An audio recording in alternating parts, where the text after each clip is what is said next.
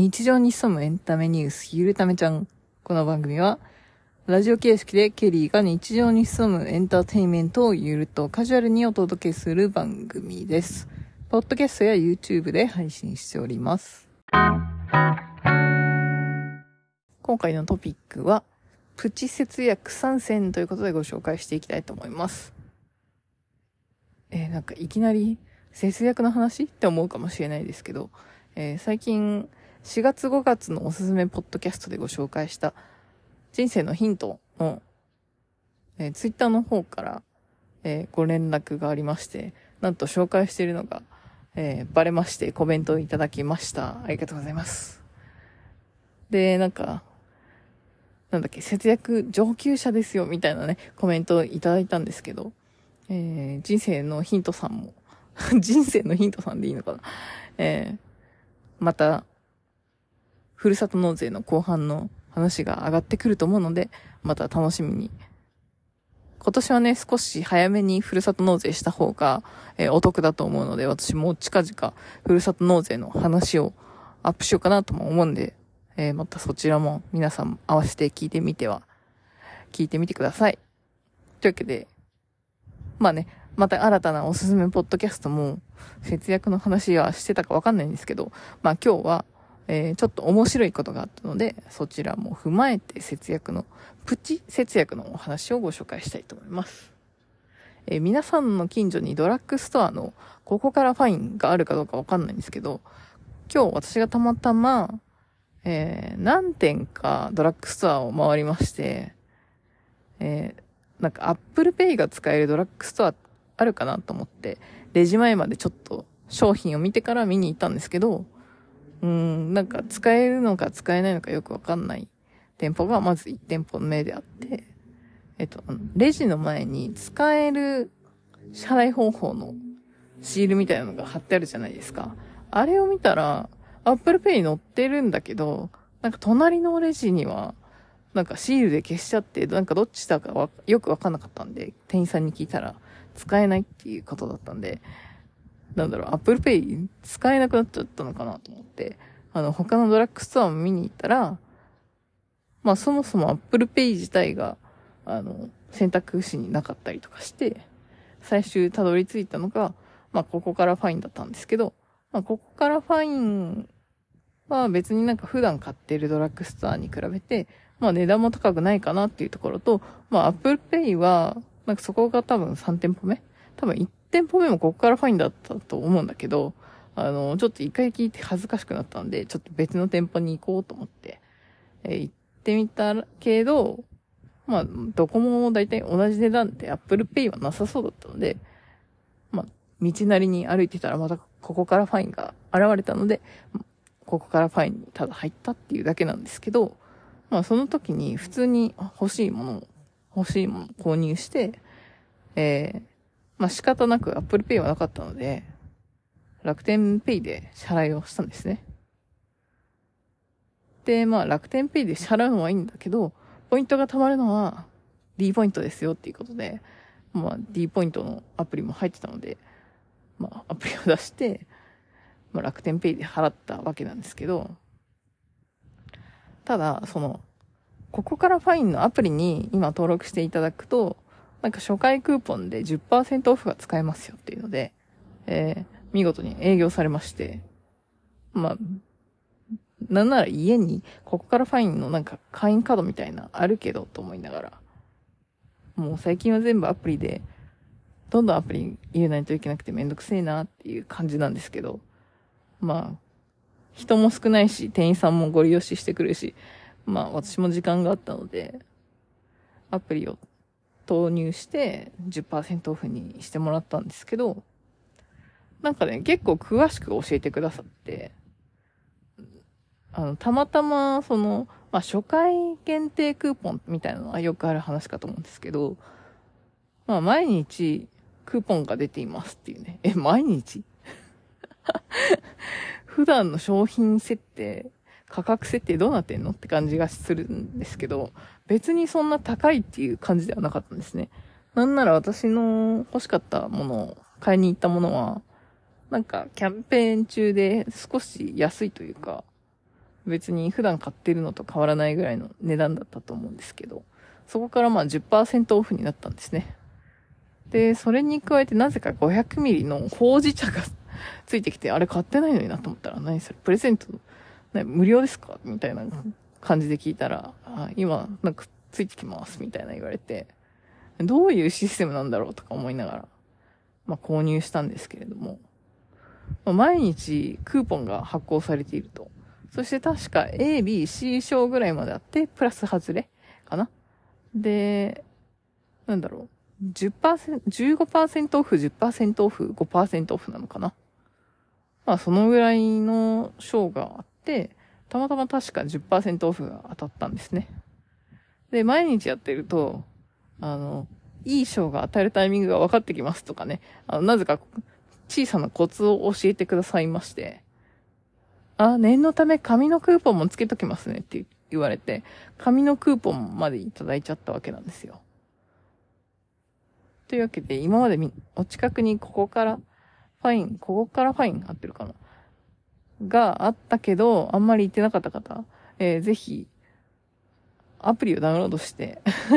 毎日クーポンに挑戦してみてはいかがでしょうか。あの、なんだろうな。なんだっけ、ウェルシアとかだと、20日だっけな。20日が T ポイント？もう V ポイントになったんだっけ？が、ポイ活で1.5倍分使えるみたいなのあると思うんですけど、あんまり周りにウェルシアはなくて、なんかそのためだけにウェルシアに行くのもめんどくさいし、うーん、あんまり普段から使ってないんで、そこはあんまり使ってないんですけど、まあよく行く別の、あの、ローカルなお店が、まあよく日曜日とかに行くんですけど、まあその時にだいたい10%オフクーポン。なんかたまたま行こうかなと思ったら毎回10%オフクーポンがだいたい1日とか土日限定とかなんですけど、まあ週末に毎回出してるっていう可能性もあるんですけど、出てるので、まあその時に買いに行ったりとかするんですけど、ここからファインはなぜか毎日出てるそうで、で、なぜかお茶までくれたりするので、もしね、おお近くにあってまだあんまり行ったことがない方は、試してみるのもいいんじゃないでしょうか。っていうのが一つ。そして二つ目、最近気づいたんですけど、まあスーパーに買い物に行って、あの、商品を詰めるときに、あの、袋詰めするところに、の台に、ロール状のビニール袋ってあるじゃないですか。あれはなぜか無料でいただけますよね。あれを、まあお肉だとかお魚だとかお惣菜とか入れて持って帰った時に袋が余るじゃないですか。そうしたら、なんかそれに生ゴミを捨てる時とかだったり、利用すると、無限ループで使えるなーっていうのが最近の気づきだったんですけど、あの、たまたま今日 YouTube で、あの、なんか2チャンネルのまとめの、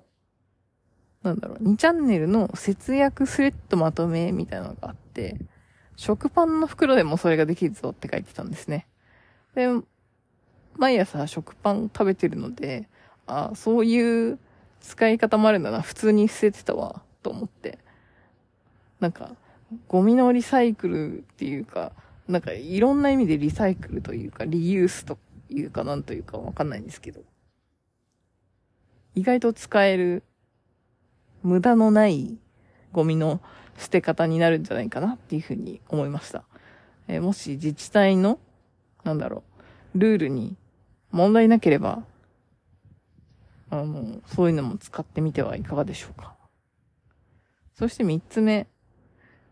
結構スーパーというか食品系のお話、日用品と食品のお話が多くなっちゃうんですけど、え普段、あの、油にオイ、オリーブオイルを使ってまして、あの、ちょっとお高いんですけど、ちっちゃくて、なんだろう、プッシュした分しか出ない入れ物のオリーブオイルを使ってるんですけど、エコボトルっていうのかなんていうのか。だから普通のボトル、油のボトル、大きいやつを買うと、ドボドボ出るじゃないですか。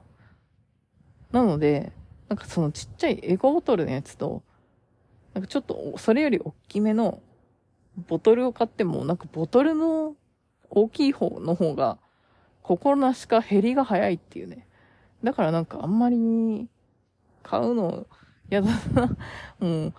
出し方のさじ加減ではあると思うんですけど。けどなんかそのちっちゃいエコボトルのやつだと、まあやっぱり値段の割には、なんだろう、値段の割に？えー、っと、ミリリットル単位あたりの価格がすごく割高になってしまうので、あの、併用して使おうかなと思っていた矢先、そのエコボトルの大きいバージョンを売っているのを発見したんですね。普段行かないスーパーだったんですけど、たまたま違う調味料をいろんなお店で探してて、9店舗ぐらい見たんですけど、9店舗中2店舗ぐらいしか、まあ油のコーナー見てなかったっていうのもあるんですけど、えまあ気づかなくって、まあ最終2店舗、近所のお店では置いてたんですけど、なので普段あんまり行かないスーパーだったりとか、まあ自分の最寄りじゃなくても、なんかたまたま行った出先のスーパーとかに行ってみると、普段行かないスーパーの食材とかが置いてあって、面白いし、なんなら、うん、まあそこがね、まあ職場の近くだったりして、まあよ、気軽に寄って帰れる場所であれば、なんかそっちで新しい発見があれば、まあそちらの方が物が良かったりすると、今回のケースのように、まあ、大きいエコボトルのものが見つかったりして、そちらの方がミリリットル単位あたりの価格が安かったので、あいいの見つけてラッキーっていう感じだったんですけど、そういう発見もあるかもしれないので、えー、たまには違うお店に足を運、伸ばしてみるのもいかがかなと思った次第でした。というわけで今回のプチ節約エピソードを、えー、皆さんどのくらい実践されていたでしょうか、えー、今夜中の1時なんだけどなんでこんな睡眠時間を削ってポッドキャストを撮ってるんだろうと思いながら今やっているのでちょっと手短にはするんですけど、えー、以前ね、あの、ぐいぐい中国人、ん？中国人、ぐいぐい来る中国人に道案内されたっていうね、話をポッドキャスト内でもしたんだけど、それをね、職、職場の中国人の人に、えー、話してみたら、私なら地元の人のふりして無視するってね、笑われちゃったんですけど、あの、っていう、ただの、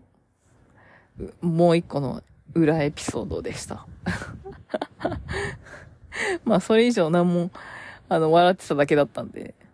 特に大きな面白い反応なかったんですけど、無視すんだと思って、案内してやんないのかよと思っちゃいました。えー、というわけで、あの、最近、4月、5月のおすすめポッドキャストで、ポッドキャストでご紹介した、人生のヒントの方、方のポッドキャストさんに、えー、ハッシュタグだけつぶやいてたからかな。あの、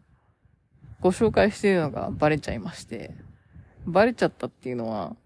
あの、最近、ようやくまともにツイッターで、あの、ポッドキャストの更新情報のお知らせをしているんですが、その時にメンション付けしようかなと思ったんですが、えー、まだまだ古いものをご紹介してたので、えー、当分先になりそうだったんですけど、先に気づいていただきましてありがとうございました。えー、なんかね、こちらの、なんでしょう、えー、ポッドキャスト配信リレーミニで、人生のヒントさんの話を聞いて、なんか私もこんな、あの、節約エピソードをがあり、こん、こんな節約してますよみたいなのを紹介してたので、まあ今回のプチエピソードの話にも至ったっていうところがあるんですけど、えー、今はね、最新話では、なんだっけ、ふるさと納税の紹介もされてて、次後半が来ると思うので、えー、今年の、あれさっきもこの話したっけ？えっ、と、今年のふるさと納税は、あの、制度の改正がありまして、10月からまた少し、お得度が下がるので9月中にやるのがおすすめということで、えー、この番組でもまた、えー、3年連続？なんだっけ、ふるさと納税のお話もしようと思いますので、えー、私はまた楽天でやるかなと思うんですけど、9月にやるんだったら9月のスーパーセールがあるのでそこでやろうかなと思っております。はい。という感じなんですけど、えー、そのお二方というか、まあ、リリコさんの方がツイッターもやってるのか、どちらがやってるのかわかんないんですけど、あの、誰がやってくれたかはわかんないんですけど、なぜか Spotify の、えー、ポッドキャストの方で、なんだっけ、レビューがついておりました。ありがとうございます。なんと、星5ついただきました。えー、コメントは相変わらず なかったんですけどえー、このポッドキャスト番組、無言、無言レビュー、レビューアーが多発しておりまして、未だにコメントはいただ、いたことないんですけど、えー、星をいただけただけでも十分嬉しいんですので、ありがとうございます。というわけで、このポッドキャストは毎週末1回更新を目安に年間50本更新をしております。えー、遅れた場合は、このように、なんか、フリーダムな感じで投稿しておりますので、えー、更新情報については、ツイッターで手動で、あの、速報をお届けしております。えー、お聞きのポッドキャストアプリでフォローしていただくと、えー、自動で通知が届きますので、えー、合わせてフォローしていただけると嬉しいです。ポッドキャストの応援方法については、まあ、お聞きのアプリで、ポッドキャストをフォローいただいたり、まあ、YouTube でも同時に配信しているので、まあ、そちらも合わせてチェックいただいたり、まあ、YouTube の方でもコメントをいただけるので、まあ、そちらでコメントをいただいたり、ちなみに YouTube の方は、ポッドキャストの内容以外もいろいろまた配信しているので、まあ、もし興味があればチェックしてみてください。そんなもんかな。というわけで、また次回お会いしましょう。ケリーでした。どうも See you time.